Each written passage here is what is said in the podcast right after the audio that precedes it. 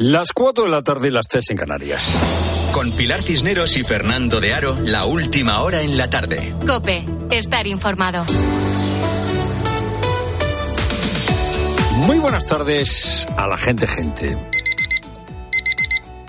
¿En qué has pensado esta mañana cuando te ha sonado el despertador? ¿Has pensado que, bueno, por fin es viernes y que ya está aquí el fin de semana? ¿Has pensado en la hipoteca?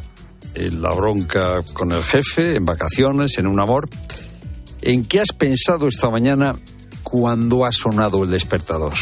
Juan José Millas, con ironía, Juan José Millas con ironía, dice hoy en una columna del país que no puede desayunar dándole vueltas al Poder Judicial porque tiene otros asuntos en la cabeza, asuntos de carácter doméstico, familiar y profesional. Y dice Juan José Millas, en tono irónico, que tiene que ir al banco para pedir un crédito al consumo porque tiene que pagar una nevera nueva y que luego tiene que ponerse a trabajar. Juan José Millas, ya digo, en tono irónico, ridiculiza esa forma de estar en el mundo, que considera que el mundo en realidad no es ni importante ni relevante, que lo que cuenta es la felicidad privada o la desgracia privada la felicidad privada de una pareja que se lleva bien y que ha conseguido construir un, nido confortable, la felicidad privada de una familia que es un reducto de paz en el que todos se quieren bien, sin dejar eso sí que los dramas públicos asomen por la ventana. La felicidad, en fin, que da poder pagar las letras, tomarse un café o una cerveza con los amigos. O también la desgracia privada. La desgracia privada de una enfermedad, un hijo que se autolesiona, cada uno sabe de su desgracia. Los españoles somos mucho de eso, de felicidades y desgracias privadas. Y seguramente se puede vivir así, atrincherado en felicidades y desgracias privadas, sin echar cuenta de la tragedia en Gaza o del éxito de las vacunas en África. Se puede vivir una felicidad o una tragedia privada, ¿cómo no? Pero una felicidad o una desgracia privada no es una felicidad ni una desgracia humana no es humano, está fuera del mundo. Vuelve la campaña infinita, la campaña electoral infinita que nunca se fue. Campaña electoral ya en marcha para las gallegas del 18 de febrero. Todas las encuestas, todas, menos la de Tezanos, le dan mayoría absoluta al PP. Ojo con las encuestas que eh, recordamos todo lo que pasó el 23 de julio.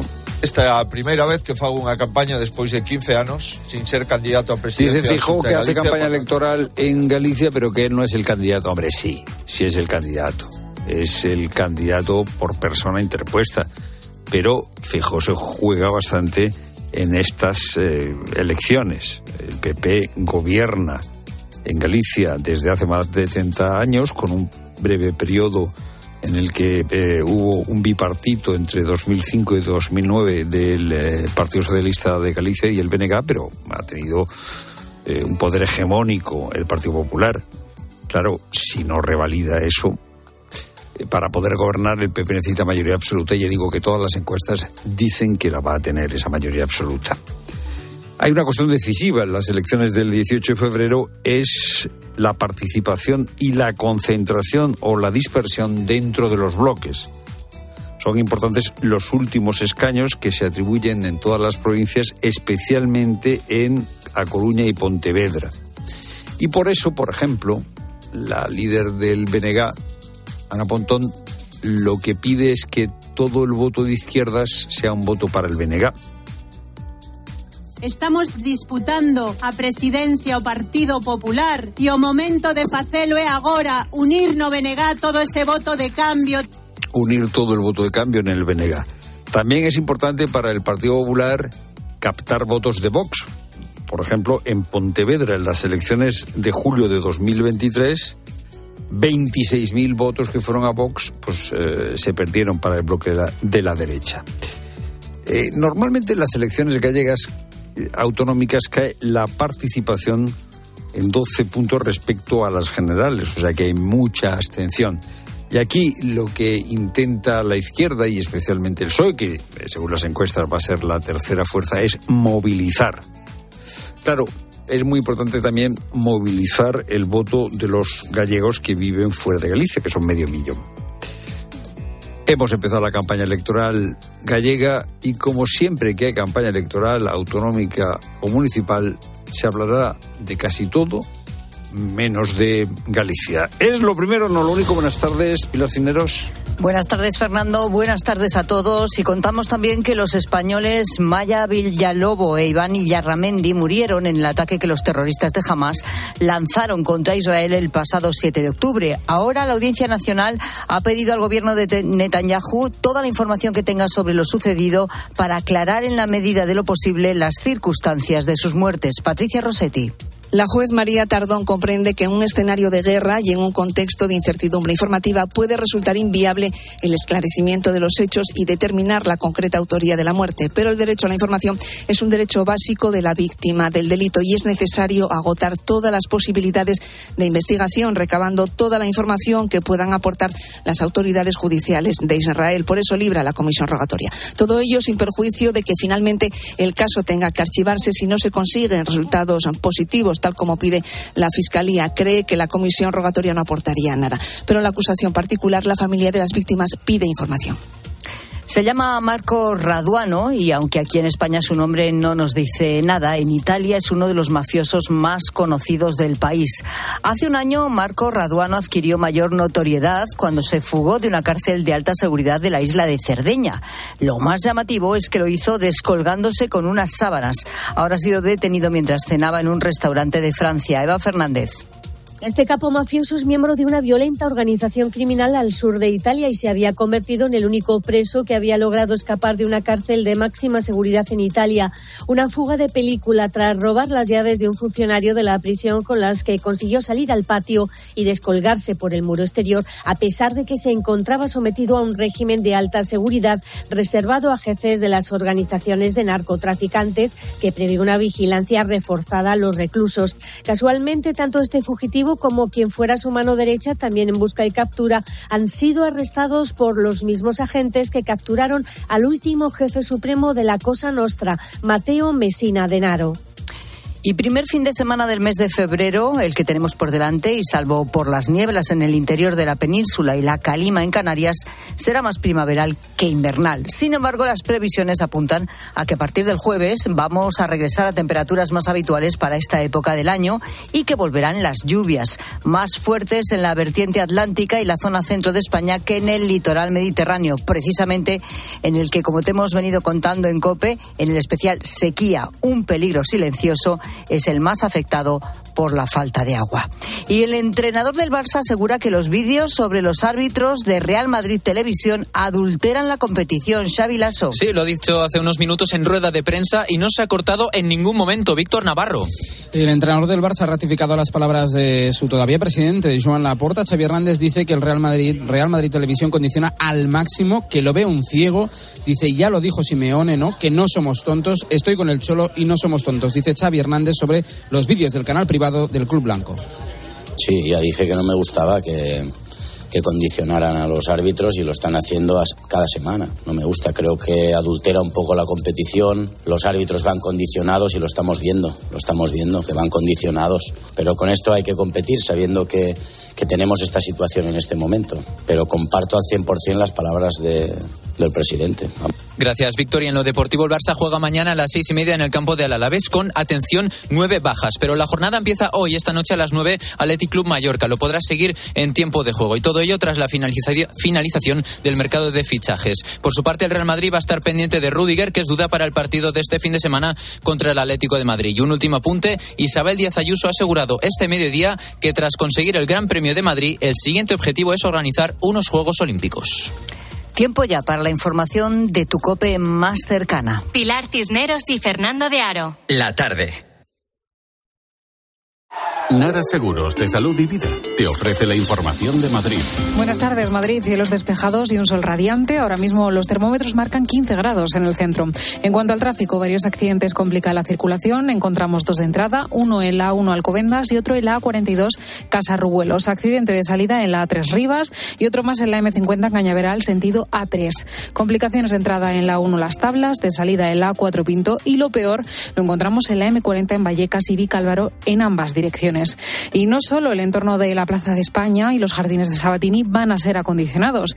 El ayuntamiento también arreglará el pasaje peatonal que conecta la calle La Gasca con el Parque del Retiro bajo la calle Alcalá. Escuchas la tarde de Cope. Seguimos contándote todo lo que te interesa con Pilar Cisneros y Fernando de Aro.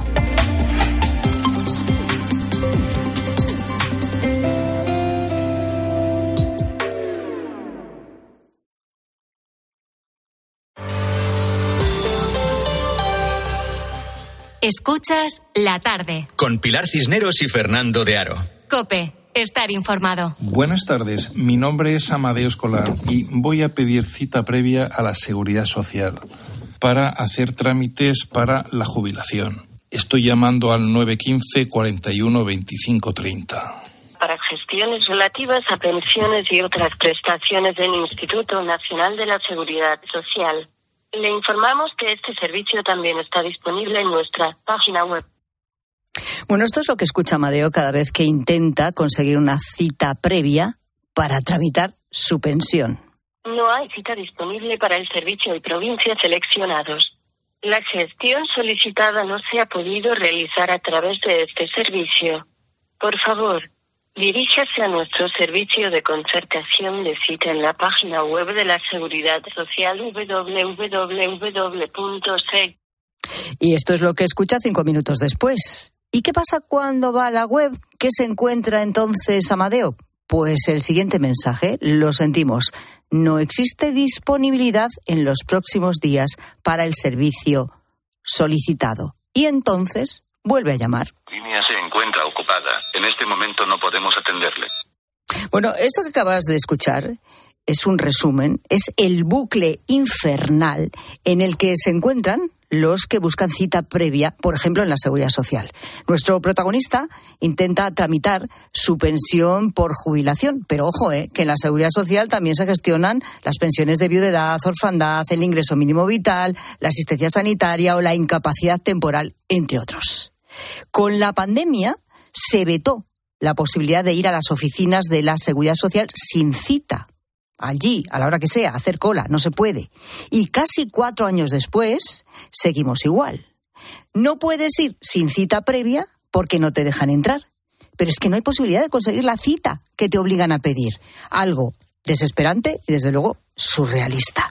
Esta misma semana el ministro José Luis Escribá, ministro de Función Pública y Transformación Digital, ha anunciado por fin la eliminación de la obligatoriedad de la cita previa para acudir a la Administración. Reconozco que cuando escuché el anuncio, lo primero que me vino a la cabeza fue la historia de Amadeo. Porque a Amadeo le entrevistamos aquí en este programa hace un año y me impactó su historia. Y he dicho, es que lo primero que me ha venido a la cabeza es eso, el nombre de Amadeo. Amadeo, buenas tardes. Hola, buenas tardes. Cuando te conocíamos, cuando te conocimos en este programa, ya llevabas unos meses intentando tramitar tu pensión de jubilación sin éxito. Ya habías tenido unas anécdotas tremendas. Te voy a hacer solamente una pregunta ahora. ¿Ya estás cobrando tu pensión? Eh, sí, sí, pero no, no gracias a la cita previa, que es el primer paso. Eh, tuve, que ir por la puerta de atrás. Oh, pues ahora me lo explicas. Eh. ¿Cuántos meses tardaste en conseguir cobrar la pensión?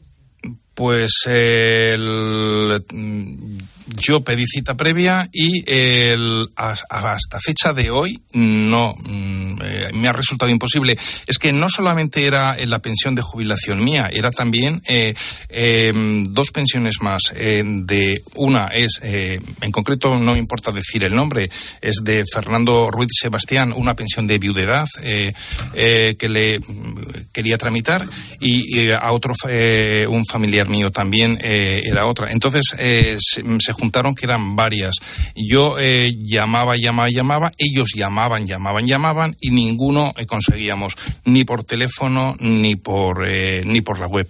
Mire, yo soy escrupulosamente legalista, muy legal. Me gustan las cosas claras y no, me gusta que me tomen el pelo, ¿verdad? Ni, ni que me hagan sentir tonto. Entonces, yo fui a la Seguridad Social eh, en concreto en Zaragoza, en la calle Costa, y me dan un, un, documento, que lo tengo aquí en la mano, eh, para que llame al 901 10 65 70 o 915 41 25 30.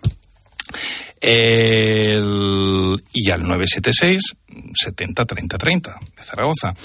Eh, e incluso me dicen, eh, mm, si no eh, hay suerte, pues pruebe también en página web eh, www.seguridad.social.es. Bien, me pongo a hacer estas, eh, estas llamadas. Yo en, en este documento que tengo aquí en la mano, que se lo exhibo a los compañeros, ¿eh? En ningún momento me dicen que el 901 10 65 70 eh, es un teléfono que me van a cobrar 1,88 euros al minuto. Lo cual, mm, primeramente, me siento estafado. Mm, Primeramente, me siento presuntamente estafado, ¿eh? porque no me avisan. Por eso, precisamente. Entonces, mm, llamo, llamo, llamo. Mm, La respuesta que me dan cuando, eh, cuando, eh, cuando me cogen el teléfono, porque al final terminan cogiéndotelo después de que llevas un, un buen rato, ¿verdad? Y eso en el mejor de las ocasiones. Pero lo que sí que di- dicen es que, mm, que no hay citas previas, que sigue intentándolo más adelante. Bien, llamo al, mm, al siguiente teléfono, este es gratuito, al 915 41 25 30 como si te tocas la tripa. La respuesta es la misma. No hay cita previa, sigue intentándolo. Vale, eh, estos dos eh, eh, canales que me da el propio, el propio Ministerio de, la Seguridad Social no son operativos. Llamo a un teléfono de Zaragoza, al de la calle Costa, en el 976 70 30 30, eh, comunica, comunica, comunica, o bien comunica o no lo cogen directamente. Mm, no sé, no sé el motivo. Entro a la página web a la que dicen, y mire que yo soy, y, y, perdone por la presión, so- soy, mm, soy tonto en informática, me, me cuesta el, el ordenador. Claro, eh, eh, estoy pensando mm, en eh, si mis padres vivieran y tuvieran que hacer ellos este trámite, mm, Bueno, y tampoco por co- web, ¿cómo lo ¿no? harían? Amadeo. Eh, por web tampoco. Ahora por, por web Espérame un momento, aguántame. Quiero saber, desde que tú te jubilas y empiezas a tramitar la pensión hasta que estás cobrando la pensión y luego me explicarás cómo lo has conseguido, ¿cuántos meses han pasado? Eh, desde que yo la solicito, mm, eh, unos seis meses. ¿Seis meses intentando conseguir una cita previa para ir a la seguridad social? Eh, Sí, sí, sí, sí, Vale. sí, sí, sí. Ahora seguimos, como digo. consiguiendo. Eh, voy a saludar a Daniel Cascón, columnista, escritor, colaborador de este programa, que nos está Eh, escuchando también. Hola, Daniel, ¿cómo estás? Buenas Hola, tardes. muy buenas. O sea, es pegarte con, contra la pared. O sea, Es- porque es que es un círculo vicioso. Sí, sí, claro. Es, eh, además, yo recuerdo una investigación que, que hizo Cibio, que ellos eh, lo, lo habían hecho con un robot probando y era en muchísimos lugares era, era imposible, ¿no? Conseguir esa, esa cita, ¿no? Supongo que hay que tener una de tenacidad, pues proverbialmente aragonesa, ¿no? Yo que también soy de Tú Zaragoza. también eres de Zaragoza. para, para conseguirlo. Sí, y, y luego también yo lo, lo que primero que recordé cuando se anunció este cambio fue aquel día en el Congreso que el ministro Escriba, muy enfadado, decía que era un bulo Es eh, decir que había que, que solo se que, que era obligatoria la cita previa, ¿no? Y, y sin embargo, pues mucha gente decían sí y, y mostraban incluso la página web del ministerio donde decía se requiere cita previa, que después la retiraron esa- esas palabras porque dejaba mal al ministro, ¿no? Claro, Pero era- era eso, obvio, eso, que, eso que no existía, ahora lo vamos a eliminar. Pero es que además, eh, Amadeo, y esto sí lo recuerdo de aquella entrevista que el día, eh, claro, ante este muro y de imposibilidad de conseguir la cita previa, aunque la, lo obligatoria, lo que te obligan es a esa cita previa, decidió presentarse en la oficina, ¿verdad, Amadeo? ¿Y qué te Eh, encontraste? eh, yo, yo fui eh, a la oficina y al ir a la oficina piensen eh, ustedes que no todos van eh, a por la pensión de jubilación. Eh, mm, hay otras personas que van a pedir el, la ayuda subsistencial. había, mm, me encontré, me recuerdo que era eh, enero, eh, era enero del año pasado, eh, hacía un frío, ya saben, en Zaragoza, el cierzo, ¿verdad? Cuando a las nueve de la, de la mañana, cuando sopla. Me encontré con una fila enorme en la cual había pues personas mayores, personas eh, con niños pequeñitos en los carros, eh, personas que, bueno, mm, eh, me puse yo en la fila y, y- y mm, cada uno, pues eh, lo que me contaban es que eh, era imposible conseguir cita. A ver si así la administración se apiadaban de ellos. Eh, me pareció tan absurdo eso que el, eh, eh, a lo mejor me van a decir ustedes que, que no procede porque no es eh, la función de la policía, pero llamé a la policía el 25 de enero. El, el 25 de enero llamé a la policía que se presentara ahí porque me parecía una vergüenza ver mm, lo impasible que era la administración y, y- lo poco compasiva con, con- con los ciudadanos, que al fin y al cabo somos los que pagamos los impuestos para que nuestros políticos pues vivan yo cuando estudié Derecho eh, me, no sé, me debieron de tomar el pelo porque me dijeron que el- la administración eh, servirá al, al ciudadano. Y sin embargo, eh, bueno, eso lo dice el propio artículo 103.1 de la Constitución, que dice que la administración sirve con objetividad los intereses generales, generales mm, es el, el- el pueblo esp- español y actúa de acuerdo con el principio de eficacia.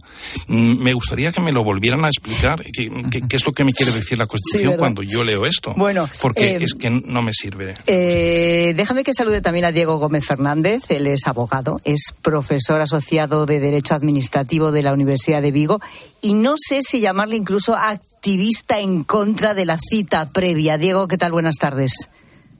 ¿Qué tal? Buenas tardes, Pilar, y hola, Amadeo, y a, y a Daniel.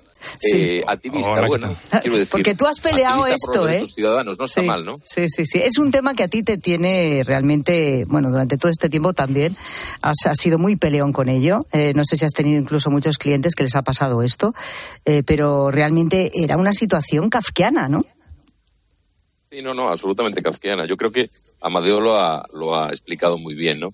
Y sobre todo por, cuestiones ya un poquito más básicas, ¿no? Esto que decía al final, ¿no? Con una administración poco compasiva con el ciudadano. Yo creo que esto es, es fundamental, ¿no?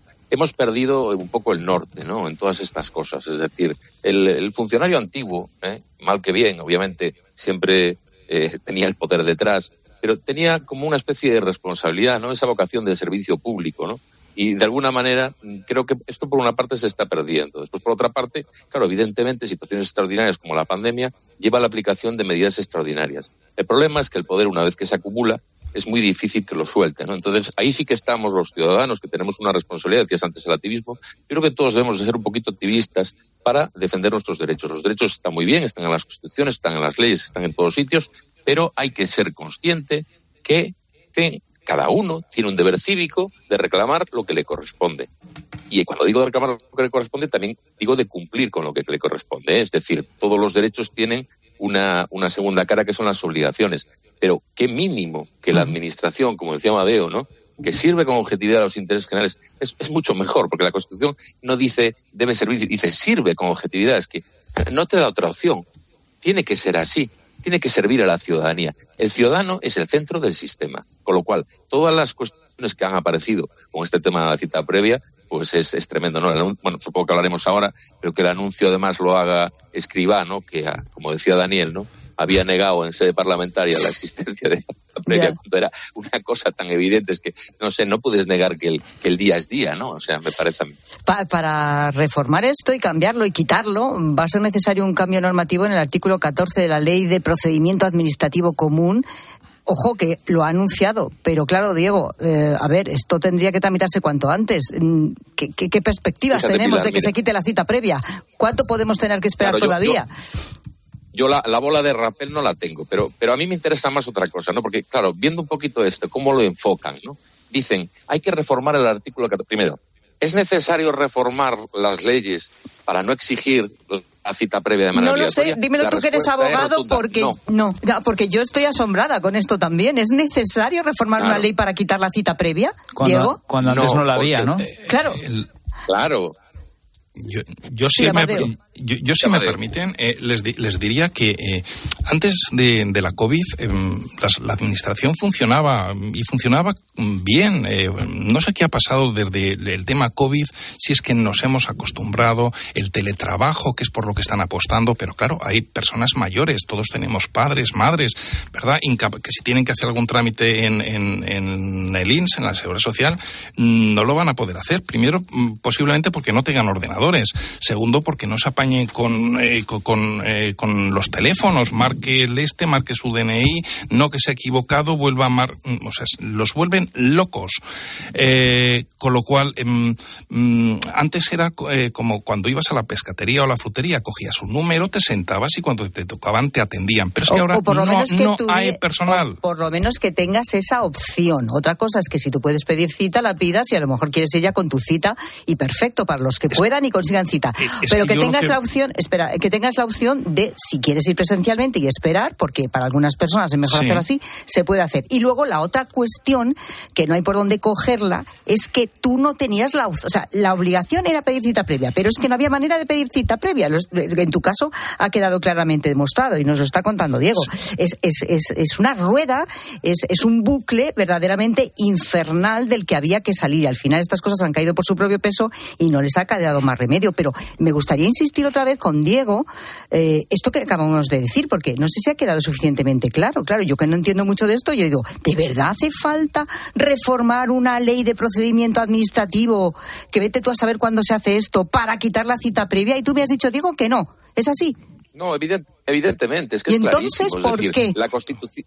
A ver, hay una cosa. Yo estaba, eh, estaba escribiendo un poco porque me han pedido ahora hacer, claro, un poco el- te identifican, ¿no? Como, como vosotros, como el especialista en el tema de la cita previa, por esa implicación. Entonces me habían pedido un articulito. Entonces lo que estaba haciendo es transcribirlas. Tengo aquí las palabras del ministro. Vamos a ser bien pensados, ¿no? Y eh, eh, aunque en un primer momento parece que decía otra cosa, yo creo que lo que está diciendo ¿eh? es que requiere un cambio normativo para que quede más claro. Vale, vamos a, vamos a suponer ¿eh? que esto es así. Que lo que quiere decir es que para que quede más claro, ¿no? Pero lo que tiene que tener la gente meridiano y clarito es que del mismo modo que lo han hecho otras muchas administraciones, del mismo modo que lo, lo hacían antes de la pandemia, como bien decían los compañeros, ¿no? O sea, no hay que hacer ningún cambio normativo ¿eh? para quitar la obligatoriedad de la cita previa. Es más, la obligatoriedad de la cita previa sin un cambio normativo es, en la mayor parte de los casos, ilegal. Digo la mayor parte de los casos porque hay que diferenciar lo que es los niveles básicos de atención de la administración, es decir, donde tú tienes que presentar un papel, ¿no? El registro, eh, digamos, ahora se llaman las ofi- oficinas de asistencia en materia de registros, o los servicios de atención ciudadana. O sea, el exigir una cita previa de manera obligatoria ahí es ilegal. Que la gente lo sepa, es ilegal. La segunda parte es, ahora quieren modificar el tema. Y en esta transcripción yo veo, claro, dice que quiere hacer un cambio normativo del artículo 14. Y ahí me saltan las alarmas. ¿Por qué? Porque el artículo 14 de la ley de procedimiento administrativo lo que regula es la relación electrónica de los ciudadanos con la administración, que evidentemente está muy bien, que lo que decíais, o sea, si nosotros en el artículo 14, las personas físicas que no sean cualificados, ¿no? personas físicas normales, eh, no tienen obligación de relacionarse electrónicamente, el que a ti te envíen, como están haciendo, ¿no? Una doble ilegalidad. Por un lado, te exigen una cita previa obligatoria que no te tienen que exigir, y por otro lado, llevan a las personas que no están obligadas a relacionarse electrónicamente con la administración pidiéndola de ese modo, ¿no? Entonces, que eso se susane está bien. Pero ¿qué pasa con la cita previa analógica? La cita previa que vas allí, a, que te exigen, estamos hablando de la seguridad social, que te dice el guardia de seguridad, usted no puede pasar sin cita previa. Eso no lo, no lo pueden modificar añadiendo un apartado cuarto en el artículo 14. Tendrían que hacerlo de otro modo, que es un poco lo que voy a intentar explicar en esto que que estoy escribiendo. ¿no?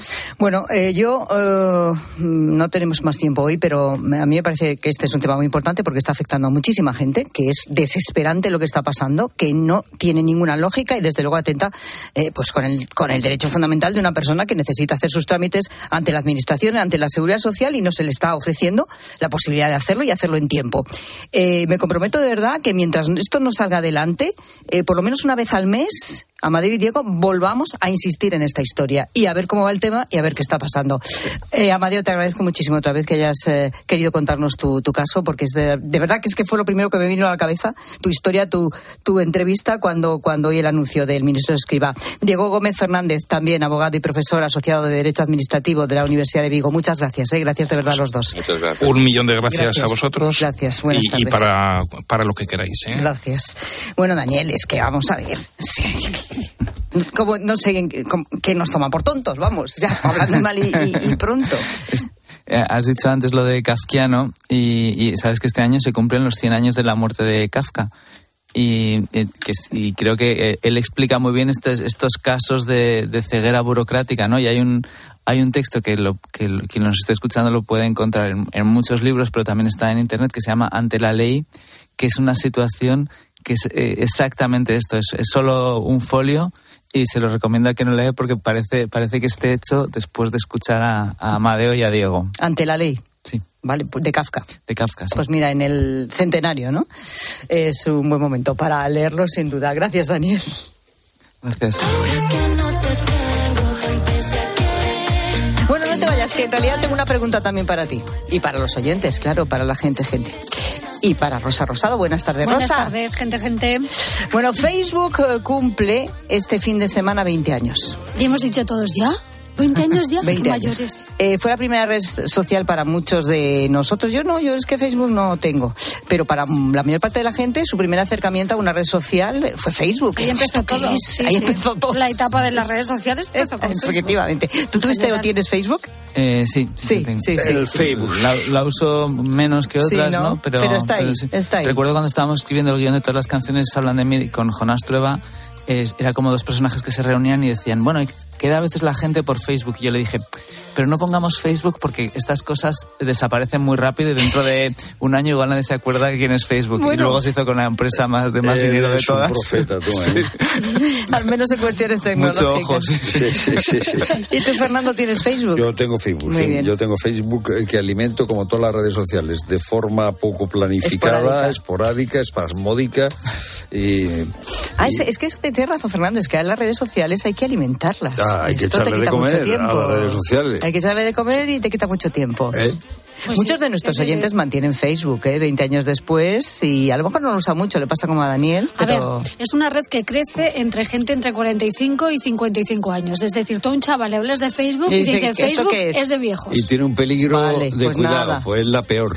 Pero, eh, están, pero, eh, pero toda la gente de nuestra generación en- están, estamos ahí En metidos en, respeto Facebook. de no. privacidad es la que menos respeta la privacidad, la que más datos vende, la que más utiliza los datos para cambiar las ca- eh, campañas electorales. Eh, o sea, esto está acreditado, que decir, no estoy. eh, un día podríamos hablar de eso, fíjate. Mira, de es de- un tema, de- de es un todos los datos que. El caso de Cambridge Analytica, por ejemplo, que Sí, eso pero, está pero, pero hoy no.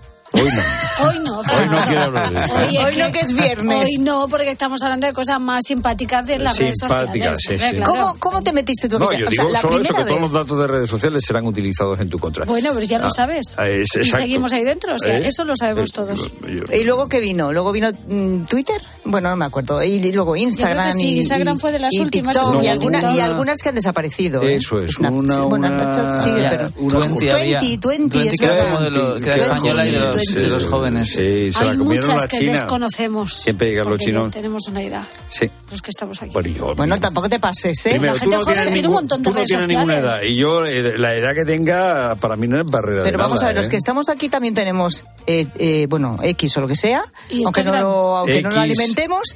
Y luego, por ejemplo, también tenemos Instagram. Anda que no cuelga LinkedIn. cosas. Ah, yo LinkedIn no, fíjate. Y TikTok. Y- No, ¿tú TikTok TikTok tienes? Sí, sí, sí, ¿Que sí. tienes TikTok? Sí, sí, Pero sí. para Yo no. ¿Cómo que para qué? ¿Tú tienes TikTok, Daniel? No, yo no. ¿Tú? Yo no. Yo para, para decir en este programa que Pero tengo ¿por qué TikTok. tienes Escucha, Tú ¿por para qué bailar, tienes ¿no? TikTok? ¿Quién, qué- quién te animó a hacerte de TikTok? Bueno, es una historia muy larga y muy corta. ¿Algún hijo? Hija. Eh, No tienes TikTok. mentira. Sí, tiene TikTok. Si lo ha Entra dicho es que tiene TikTok. Yo es que no tengo, entonces tengo que no te puedo mirar. ¿En eh, serio? eh, yo soy un comunicador y periodista veraz que nunca Estás en todas que- las redes sociales. No, ahí está luego Twitch, Ah. por ejemplo. Twitch. Es verdad, es que esas nuevas. Es que es- hay No, muchas. No, bueno, es no, que eso es no, no, no distinto, porque nada eso es más vídeos son temas de en directo, ¿no? O sí. sea, hacer Streaming, tele, pero... streaming, streaming. Bueno, total. Total. Que la Total. gente, gente, está en alguna red social. No sé si solo en Facebook. O en ¿Cómo, que- ninguna. ¿Cómo fue aquel momento hace 20 años? Y dijiste, ¿esto qué es? Hola, voy a buscar a mis compañeros de instituto, que no los veo en 40 años. Y dijiste, yo voy a, voy a ver cómo Oye, se busca. mucha gente se ha reencontrado. Mucha gente se ha reencontrado, Yo ¿no? no le encuentro el gusto a eso, ¿eh? A reencontrarte. A mí me contactó un exnovio que se puso muy pesado, que tomáramos un café y al final tuve que decir ¿Te que no, contactó un- Ay, que no, historia, y que Rosa, no. Y me dijo, qué asquerosa te has vuelto con el tiempo. Digo, chico, a Oye, ver, fue una cosa, lo vuestro fue una cosa que no- suave, ¿eh? no sé- no, Quedarte y amigos, ¿no? No, es que no quiero contactar con él. no, yo te quiero como Pues amiga. hay gente muy pesada. Hay gente muy ¿verdad? o pesada. sea, le volviste, a, le volviste a dar calabaza al muchacho. Con redes y sin redes. Pues efectivamente, o sea, hay veces que sirven mucho para encontrar gente y hay otras que y, no. y luego uno es tú, imprudente. si, si quieres, no le contestas. ¿Eh? Que tú, eh, si quieres, no le contestas. Ya, bueno, pues cometí el error de decirle mm, encantada y hasta, Adiós. hasta luego. Pero ya no fue adiós. ¿Y la has liado alguna Hasta vez luego, Lucas, en redes Lucas. sociales de alma- por, por- por poner algo que no debías, una imprudencia? ¿Te equivocaste? Yo qué sé. O has contactado con esa persona que pensabas que era ella y luego no era ella. También. O que has acabado haciendo que nunca pensabas que ibas a hacer en redes. ¿eh? Pues mira, eso también. Porque igual te has hecho tiktokero, como Sí. Fernando. Sí. Estás enganchado a subir recetas o vídeos que No. yo... Que no te imaginabas que lo ibas a que hacer. lo ibas a hacer. Yo Si es que hoy en día todo el mundo lo cuenta todo en las redes. Esto en Yo mi época estoy era impensable. enganchado a 10 cuentas de Twitter, el resto estoy poco enganchado. La gente tiene muy poco Y sentido una de del ellas ridículo. es el jefe de, internacional del Financial Times. O sea que fíjate qué divertido es el tío. Bueno, tienes razón. Que nos movemos en... En altas esferas. ¿Qué Sí. dice No, la gente? en no, diferentes ahí hay de grupos todo, de amigos. A ver, que es útil efectivamente para encontrar gente del pasado. Hola, gente, gente. Pues ¿Este es tu novio? el- No. todo el tema de redes sociales, ¿Tu ex? en especial Facebook, efectivamente hace 20 años, ¿Cómo se llamaba el era muchacho? bastante reacia y No aparte de que no tenía tiempo para, para estas cosas. Y bueno, pues eh, después de mi jubilación reconozco que me metí y curiosamente me reencontré con una persona que llevaba más de 40 años sin, sin vernos y gracias a esta aplicación pudimos volvernos a ver. Ah, mira. de semana Con una persona. Mira, aprende. Una persona. Rosa poco- Rosado, sí, aprende de una lo que es- de Qué romántico. Lo que es una apertura, un retomar, Eso, un después de la reconectar. jubilación. 40 años. Eh, a través de Pasa 40 Facebook. años. Yo creo que ahí había unas heridas en tu casa un poco frescas. Bueno, todavía. queremos que la gente, gente nos hable de sus redes No se habían sociales. cerrado las cicatrices. ¿Por qué te metiste como Fernando en TikTok? ¿Eh? ¿Quién te animó? ¿Y has llegado a hacer vídeos que, que jamás seguidores. pensabas, jamás pensabas que Cero ibas a hacer tú? Bailar. ¿Le has cogido el gusto con los años a esto? Yo qué sé. Mira que no a ¿Alguna ver, anécdota? muchacho, sí. ¿O alguna mm, Mira que de saboría pata? tú, ¿eh? Que no hurgues, Fernando. Notas de voz Qué saboría. 607 15 0602. Saboría.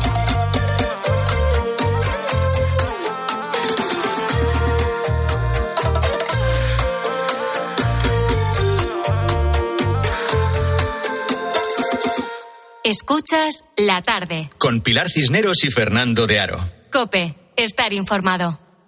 COPE mm, quiere dedicar una programación especial para conocer las consecuencias de la sequía en España. La radio es más radio cuando nos escuchamos. El pantano de Sau. Allí está Alberto Herrera, ¿qué tal? En el centro del pantano hay un campanario que en condiciones normales tendría que estar totalmente cubierto por agua. Y ahora mismo me encuentro en eh, la huerta de Fernando. Los palos nos vienen por todos los lados con estos fenómenos tan atípicos. Estoy a las afueras de Pozo Blanco. Llega el camión cisterna y ya hay algunos vecinos. ¿El agua de casa cómo sale? No, ese agua no se puede beber. Julio es el último barquero del Parque Nacional de las Tablas de Daimiel. Mira, yo llego aquí y me estoy aquí, pero no quiero bajar ni quiero ver. La medida más destacada limita el consumo de agua. Si me paso de consumo, nos pueden llegar a sancionar. Me ducho poco.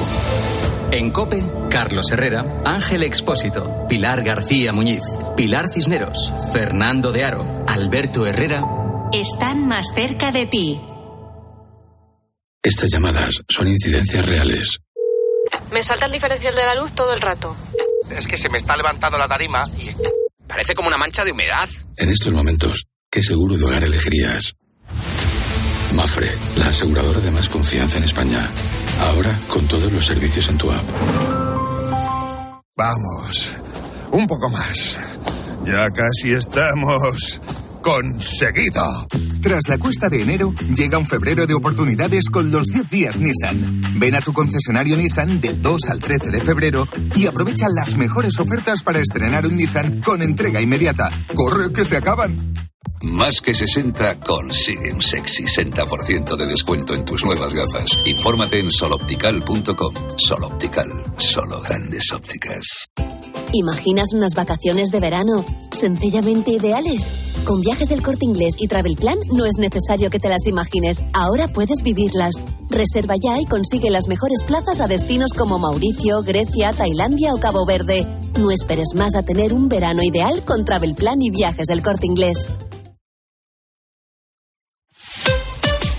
Escuchas la tarde. Y recuerda, la mejor experiencia y el mejor sonido solo los encuentras en cope.es y en la aplicación móvil. Descárgatela. A ver si lo entiendo bien. Tú ibas a por pan y vuelves con un coche. Ibas a por pan, pero has vuelto con un Skoda. Y del pan, ni rastro. Este febrero vuelven los Skoda Days con precios aún más irresistibles. Solo hasta el 29 de febrero. Infórmate en skoda.es. Skoda. La avería del coche, la universidad de Ana. No sé cómo voy a llegar a fin de mes. Tranquilo. Si alquilas tu piso con alquiler seguro, puedes solicitar el adelanto de hasta tres años de renta para hacer frente a imprevistos económicos o nuevos proyectos. Infórmate en alquilerseguro.es o en el 910-775-775. Alquiler Seguro, la revolución del alquiler. Esto es un mensaje para todos aquellos que te dijeron que no podías cambiar el mundo. Ahora sí puedes gracias al efecto ser humano, un superpoder que nos convierte en la única especie capaz de revertir el daño que causamos al planeta y frenar el hambre y la pobreza. Es hora de utilizar este nuevo poder. Descubre cómo hacerlo con manos unidas en efectoserhumano.org. España es el segundo país europeo en tasas de abandono escolar. Y lo que te suelen decir es que están desmotivados con lo que va a ser su futuro. Oye, que nos tiene que hacer el, la el receta Paufili, a mí se me va el, el este. Sí. sí, sí, hoy os deseo hacer fiambre de pavo asado, que es muy fácil porque En COPE de 10 de la mañana a 2 de la tarde, los sábados y domingos, el mejor entretenimiento lo encuentras en fin de semana con Cristina López Slichting.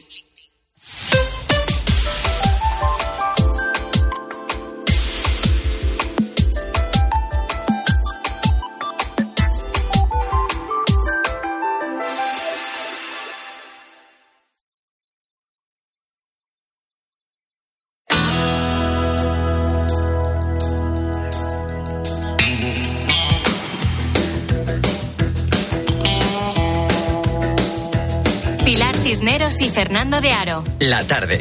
Cope, estar informado.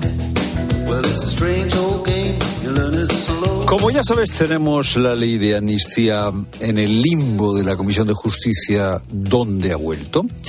Y claro, están buscando los dos socios, socialistas y Junts, una salida. Una salida después de que esta semana eh, los socialistas no votaran a favor de lo que quería Junts que votasen y Junts no votó a favor de la ley. Quien ha sugerido una salida para esta situación es Jaume Sens, que estaba antes en Podem Común y ahora está en Sumar. Y eh, lo que ha propuesto Jaume Sens es, oye, pues nada, eh, como el problema es la amnistía del terrorismo, ¿no? La, la amnistía de delitos de terrorismo, para que no tengamos problemas con Europa, lo que podemos hacer es cambiar en el Código Penal la tipificación de terrorismo. ¿No le ha gustado la idea a Fegón? Supongo que ahora en España no se suprimirá el delito de terrorismo, porque habría centenares de personas que saldrían a la calle. Esto en Europa no es admisible. Y a quien tampoco le ha gustado la idea es a Per Aragonés, Esquerra.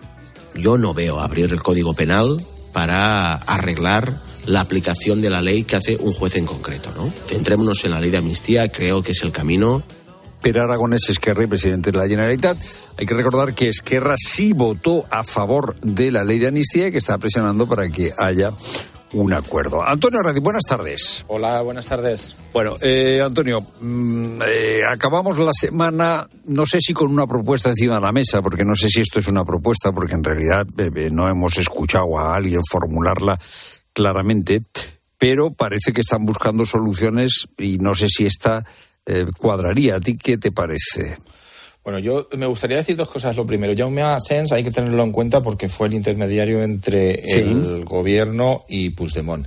Eso por un lado. Y por otro lado, cualquier análisis que hagamos hay que tener en cuenta que el gobierno tiene una enorme facilidad para mover la línea roja de sitio, con lo cual lo que yo diga hoy posiblemente mañana será una tontería, no. Pero ¿cómo están las cosas eh, en estos momentos? La decisión de Junts ha provocado eh, dos bloques. Por un lado Junts y por otro lado el resto. Eso hay que tenerlo en cuenta porque Junts se ha quedado solo. Pero es que además dentro de Junts también hay distintas voces. Y Ah, hay sí. dicen que se ha pasado de, de frenada y que esto se les va a volver en contra. En esa situación, eh, y además hoy se ha producido una una decisión eh, judicial del fiscal del caso de García Castellón en el que dice que él no es partidario del delito del terrorismo en esa situación parece ser que el gobierno se ha hecho fuerte y o no, no van a movilizar o no van a cambiar o apenas van a cambiar a darle una salida mínima a la petición de Junts. Con lo cual yo me atrevería a decir que ahora mismo el que tiene la pelota en su tejado y está en una situación incómoda es Junts.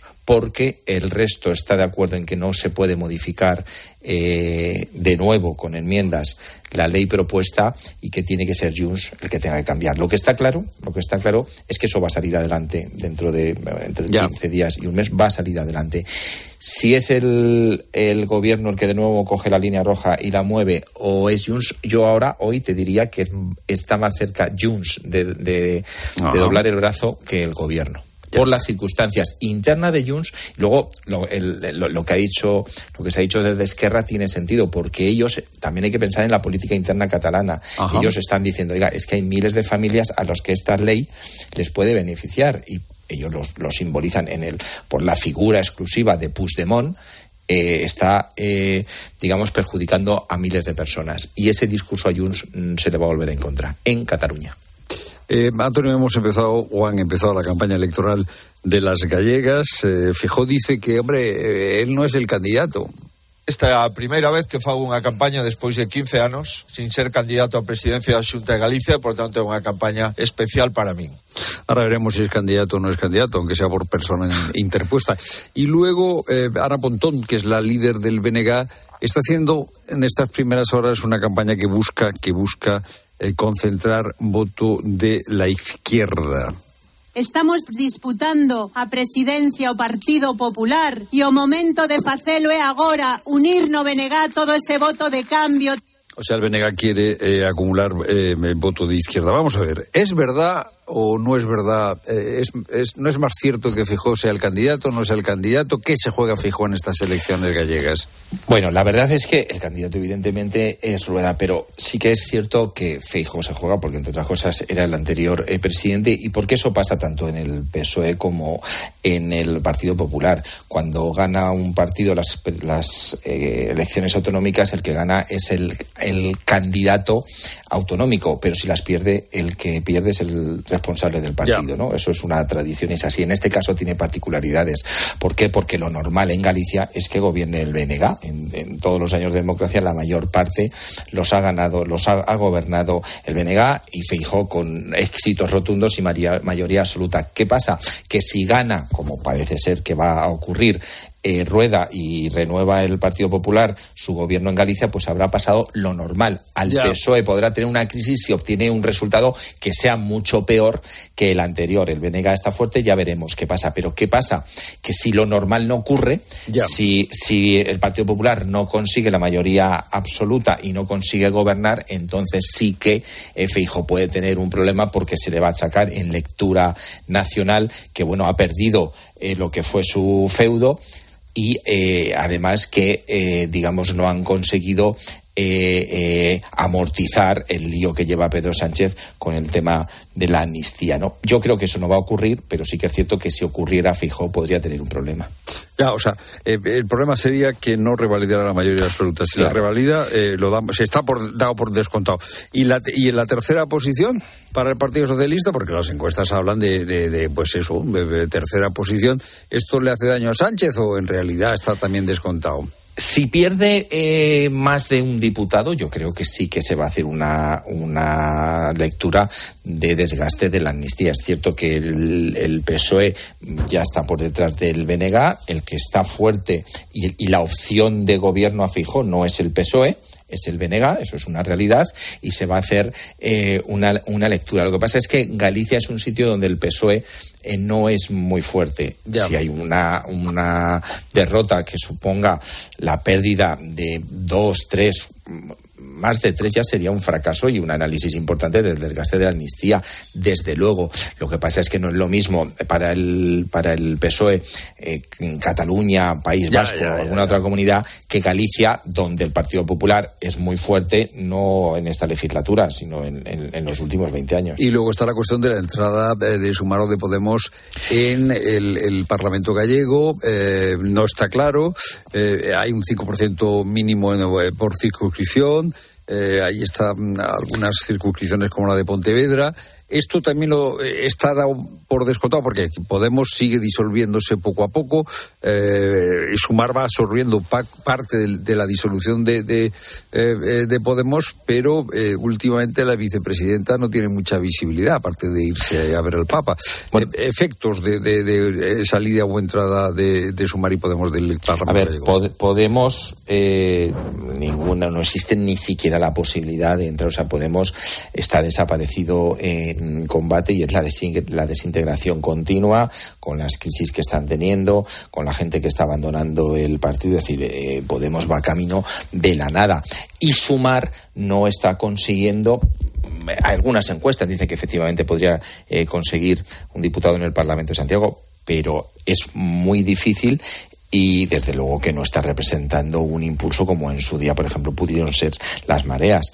Eh, para Yolanda Díaz eh, es, un, es un problema que su marca no se consolide a nivel autonómico, porque si no se queda simplemente a lo que ha sido una candidatura concreta.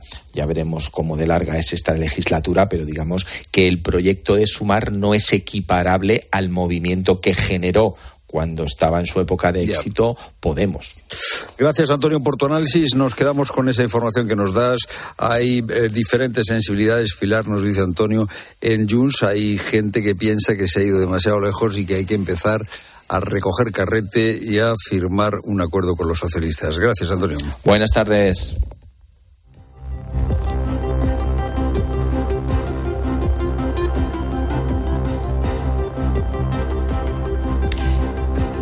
¿Cómo podemos hacer un currículum a prueba de inteligencia artificial? Bueno, las empresas están digitalizando tareas en sus departamentos de recursos humanos y hay filtros que están aplicando a través de la IA. Los algoritmos aplicados a las labores de reclutamiento en las empresas, claro, suponen todo un nuevo desafío, ¿no? Para los candidatos. Es algo que vamos a analizar en nuestro espacio de economía de bolsillo. Lo vamos a hacer con Fernando Trias Tevez. Si deberíamos repensar y transformar nuestro currículum teniendo en cuenta que en la mayor parte de las empresas, si no es ahora dentro de poco tiempo, esa primera selección, la primera criba, es muy probable que la haga una inteligencia artificial. Está habiendo un desarrollo impresionante del uso de la inteligencia artificial y de ChatGPT para una utilidad que no se pensaba inicialmente, que es la de seleccionar, preseleccionar candidatos para entrevista de trabajo. Las empresas reciben cientos de currículums y la inteligencia artificial preselecciona 8, 9 o 10, un número ya muy reducido, que son los que verá realmente la persona que se ocupa de las entrevistas. Con lo cual conviene saber y comprender cómo funciona la inteligencia artificial para que escoja nuestro currículum. Bueno, pues eh, dentro de un ratito profundizamos en esta cuestión que a mí me parece muy, muy interesante con Fernando Trías de Bes. Y ahora lo que vamos a hacer es profundizar, meternos de lleno en tus redes sociales, porque este fin de semana se cumple ya 20 años de Facebook que probablemente tú te lo hiciste hace 20 años, ¿no? Fíjate, la primera red social y dijiste, ¿esto qué es? ¿Cómo funciona? Que me puedo poner en contacto yo con, con gente a la que sigo, que me va a seguir, con mis amigos, compartir cosas aquí. Ese me gusta, primero ah, ese me gusta. ¿Qué es esto que me gusta? ¿Qué es ese like que luego se ha convertido pues, en like? Y luego llegaron otras muchas, ¿no? Y ahora cuántas redes sociales tienes? ¿Te has metido en alguna que, que en la vida pensabas tú, esto no es para mí, y al final resulta que le has cogido el gustillo? ¿Quién te animó? A meterte ahí. ¿eh? ¿Y, qué haces? ¿Qué cuelgas? ¿Qué pones? ¿Se te dan bien, mal, regular? ¿Has pasado el día? Hasta aquí hemos llegado. Me voy de, esta red social que me parece un rollo y encima no, no, no, no, no, no, me no saco de aquí nada útil. Yo qué sé, que nos cuente la gente, gente sus historias. Claro, decíamos antes, pues de- de- en TikTok, yo bailar ahí haciendo el. Que nombre, que no. Y al final acabas haciéndolo con tu hija, tu hijo, te Ah, animas y acabas con los bailecitos y dices, mira, pues no está tan mal. Y vas subiendo uno y Ah, otro. y lo haces por tu hijo o hija y al final le, le coges tu gustillo. O a lo mejor lo hiciste un día sin saber que tu hija lo iba a subir a internet y cuando lo viste dijiste, qué horror, que también esos sus- eh, también, con esos también. sustos también te encuentras, ¿eh? Gente que te sube un vídeo en, el- en el que apareces y dices tú, pero ¿qué hago yo aquí en este Todas vídeo? tenemos una amiga que siempre sube las fotos de todas sin pedir permiso. Efectivamente. ¿Sí o no? Sube la que ella está estupenda y la que tú estás ahí con el morro torcido. Eso, eso también es interesante. Hombre. Eso es un tema también para tratar, porque cuando tú subes una foto de un grupo, tú te miras a ti misma y dices, ah, si yo estoy bien, yo la subo, pero no miras al resto. No miras al resto. Eso está muy feo, ¿eh? Muy feo. Eso está muy feo, muy feo, muy feo. Y, vídeos de bodas que no- piensas que no están ahí, yo qué sé. Este mundo, ¿no? De, de las redes sociales. O que te hayas enganchado pues a subir recetas y todo tipo de vídeos. Facebook también está muy bien, por ejemplo, y lo decíamos antes, para reencontrarse con gente y en este caso, triunfar. Hola, hola gente, gente. Yo soy venezolano, vivo en Madrid. En 2001 dejé mi país y me vine a España. Me vine muy chavalito, pero habiendo terminado el instituto en Venezuela. En 2010-2011, una compañera de ese instituto me contacta, tuvimos muy buena relación, pero terminamos el instituto y le perdí la pista más de 10 años. Pues empezamos a hablar, hablar y hablar. En 2013 nos reencontramos, nos casamos, con una niña de casi 5 años y en búsqueda de, de un segundo bebé. Así que yo tengo por mi cuenta mucho que agradecerle a Facebook. Un abrazo, gente, Ay, gente. ¿Qué te parece? Mira tú por dónde, esas bonitas historias que tanto le gustan a Rosa Rosado. que triunfe el amor Oye, ahí en que las triunfe- redes. Eso, que triunfe, Triunfe el amor. el No como ella, que rechazó de plano a su ex, que Eso nos lo ha contado antes. que eso ya había ¿Eh? pasado. Ya, eso pasa, se el han- pasado, pasado está. Efectivamente, se han reencontrado, han visto que, que, que hay ahí lo que hay que tener, hay feeling, y bueno, pues al final se han casado y tienen dos hijos que me parece estupendo. ¿Y cómo te ha cambiado la vida? Porque ¿cuántos se han vuelto unos cocinillas gracias a las redes sociales? Que seguro hay muchos. Hola, ¿qué tal? Buenas tardes, gente, gente. Pues para mí las redes sociales ha servido sobre todo para descubrir mi gran pasión por la cocina. Ahora, eso sí, plato que cocino, plato que subo. Tengo a mis colegas ya aburridos. Pero bueno, alguno de vez en cuando siempre, siempre me pido un tupper, esas cosillas. Un beso y buen fin de semana. Mucha gente se ha vuelto un cocinillas. Y lo que nos gusta hacerle fotos a los platos cuando vamos a un restaurante y subirlas a las redes, esa manía, ¿por qué nos ha dado esa manía? Somos muy A- pesados a- con las fotos. ¿Alguien ¿eh? nos la puede explicar, por favor? Antes no éramos así, ¿eh? Antes de no exhibicionistas. cosas. Bueno, más mensajes 607 15 0602. ¿Y tú qué piensas? Escribe a Pilar Cisneros y a Fernando de Aro en Twitter en arroba la tarde cope o en nuestro muro de Facebook La Tarde Cope o mándanos un mensaje de voz al 607 150602. Por fin llega el fin de semana. No dejes que un dolor de cabeza te impida disfrutar de él. Por un fin de semana sin dolor con Ibudol de Kern Pharma. Al dolor de cabeza, ni agua. Al dolor muscular, ni agua. Y al dolor articular, ni agua. Ibudol es el primer ibuprofeno bebible en formato stick pack para aliviar el dolor rápidamente, con agradable sabor y sin necesidad de agua. Al dolor, ni agua. Ibudol tenía que ser de Kern Pharma. Lea las instrucciones de este medicamento y consulte al farmacéutico. Piensa en un producto. Y ahora imagina que comprando dos te llevas tres. Bien, ¿no? ¿Era un estuche de 40 cápsulas de café Lor? ¿O cualquier producto Pantene? No, da igual. Porque en Supercore, Hipercore y Supermercado El Corte Inglés tenemos miles de productos más a 3x2. En tienda, web y app, alguno será. Supercor, Hipercor y Supermercado El Corte Inglés. ¿Qué necesitas hoy? La avería del coche, la universidad de Ana. No sé cómo voy a llegar a fin de mes. Tranquilo, si alquilas tu piso con alquiler seguro, puedes solicitar el adelanto de hasta tres años de renta para hacer frente a imprevistos económicos o nuevos proyectos. Infórmate en alquilerseguro.es o en el 910-775-775. Alquiler Seguro, la revolución del alquiler. Dosificación perfecta. Mientras cuido del planeta. Tú solo compras muy sencillo. Y el dinero a tu bolsillo. Ahorra programando tu lavadora con autodosificación con el asistente de energía y con el reembolso de hasta 150 euros. Bosch. ¿Un cóctel o un refresco? ¿Desayuno con zumo o café? Con la promo todo incluido de Costa no tienes que elegir. Las bebidas son gratis. Reserva tu crucero hasta el 12 de marzo y disfruta del paquete de bebidas gratis. Infórmate en tu agencia de viajes o en costacruceros.es. Costa. Escuchas la tarde. Y recuerda, la mejor experiencia y el mejor sonido solo los encuentras en cope.es y en la aplicación móvil. Descárgatela. En CaixaBank estamos presentes en más de 2.200 municipios y contamos con ofimóviles en 783 poblaciones y más de 1.600 gestores senior para que nadie se quede atrás. Porque estamos comprometidos con la inclusión financiera y queremos estar cerca de las personas para todo lo que importa. CaixaBank, tú y yo, nosotros. Cibeles, Gran Vía, Callao, Puerta del Sol, Palacio Real. El 28 de abril, Madrid se viste de running en el Zurich Rock and Roll Running Series Madrid 2024. Vive una experiencia única en maratón, media maratón o 10 kilómetros. Últimas inscripciones en rockandrollmadridrun.com. Patrocinador principal Total Energies. Que sorte tiveches, o golpe non tocou o radiador, sae chapa. Con el seguro de coche de línea directa no solo te ahorras una pasta, sino que además puedes escoger el taller que quieras aquí o en las Rías Baixas. Y si eliges taller colaborador, también tienes coche de sustitución garantizado y servicio de recogida y entrega. Cámbiate ahora y te bajamos el precio de tu seguro de coche, sí o sí. Ven directo a lineadirecta.com o llama al 917-700-700. El valor de ser directo. Consulta condiciones. Los goles de tu equipo solo se viven así en tiempo de juego. Vamos a ver si aparece el Atlético Aviación.